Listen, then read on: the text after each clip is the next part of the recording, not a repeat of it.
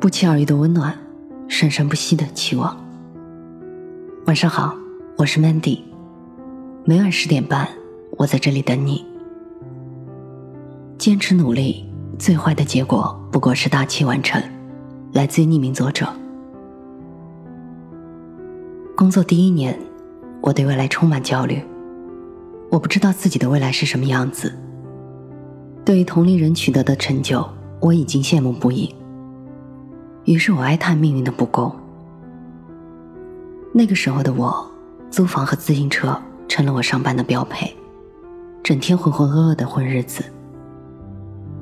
当我在忧虑中消磨时间的时候，工作上出了很大的错误，为此领导专门找我谈话。不得不说，我的领导还算比较仁慈的，并没有直接开除我。但是我却不知天高地厚的辞职了。我甚至觉得自己之所以生活的差，就是因为这份工作。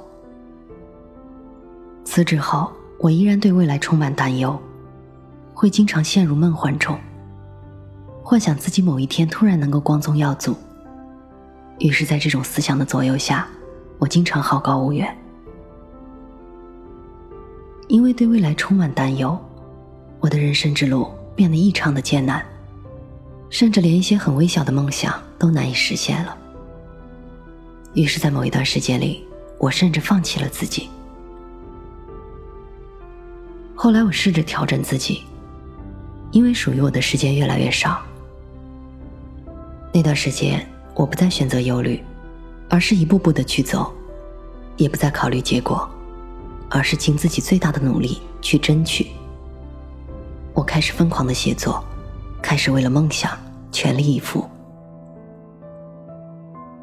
很快，我的文章在各大报刊杂志和公众号发表了，也获得了自己一直渴望的结果。其实，所有的路都需要我们一步步的走。我们对未来的担忧，不过是浪费时间罢了。与其有时间担忧，不如全力以赴。因为只要你一直在路上坚持，最坏的结果。也不过是大器晚成嘛。钱钟书先生曾说：“似乎我们总是很容易忽略当下的生活，忽略许多美好的时光。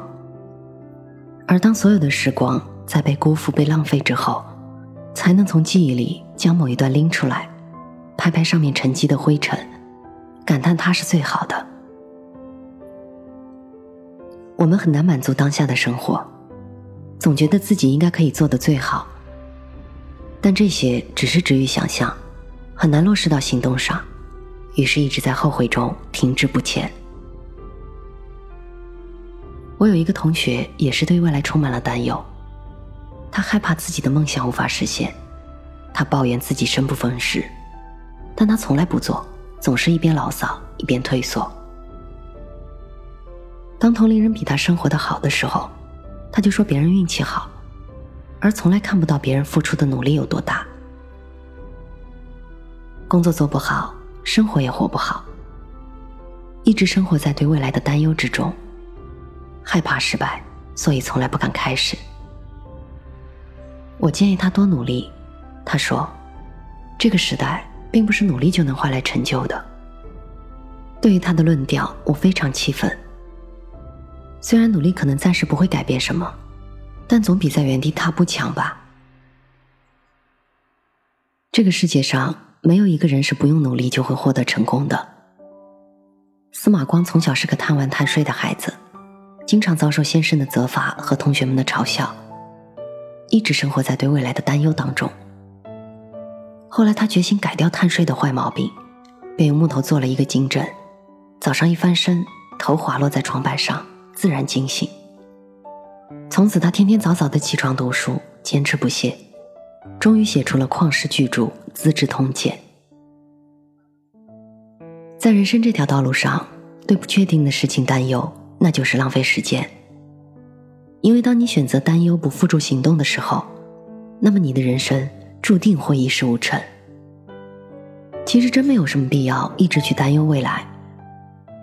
有这么多时间，我们完全能干很多事情。就算梦想之路举步维艰，也一定会有实现的那一天，难道不是吗？我们也完全没有必要在起跑线上就宣告自己要努力，因为终点处的成绩会说明一切的。只要耐得住寂寞，才有实现自己人生价值的可能性。虽然有时候我们会痛苦和失望，但只要知道结果一定是好的，就足够了。那些为梦想努力的人，老天从来都不会辜负他们的努力。对未来充满担忧、不思进取的人，总是羡慕别人成功的结果，却没有想过他们当初的付出有多少。既然未来是没有办法去改变的，那不如踏实的做好当下的事情，这样才能让自己越走越远，才会迎来无限的可能。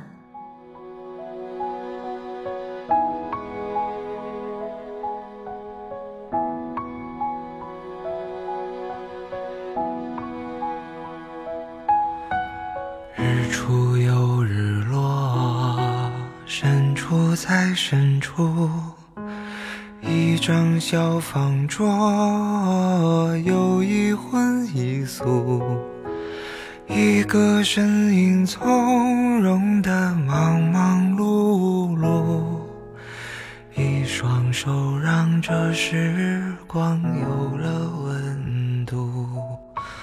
太年轻的人，他总是不满足。固执的不愿停下远行的脚步，望着高高的天，走了长长的路，忘了回头看，他有没有哭？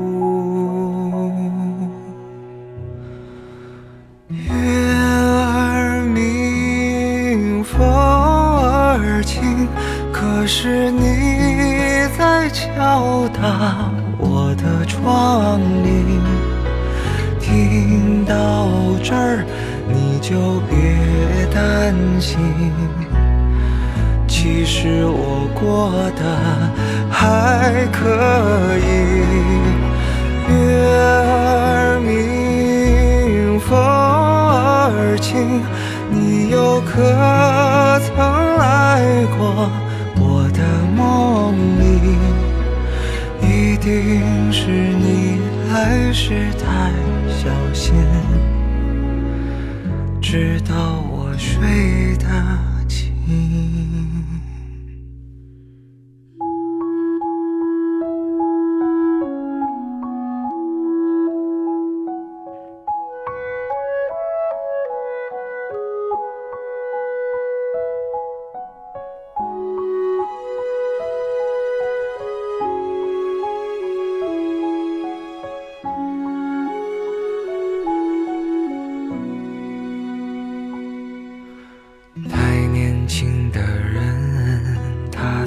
是不满足，固执的不愿停下远行的脚步，望着高高的天，走了长长的路，忘了回头看，他有没有哭？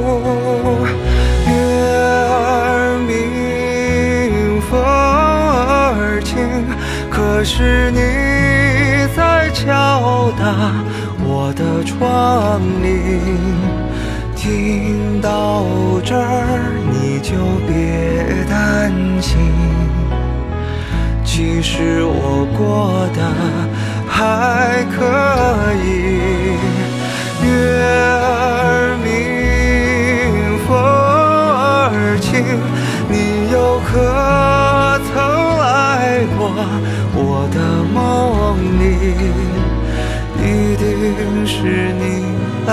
是太小心，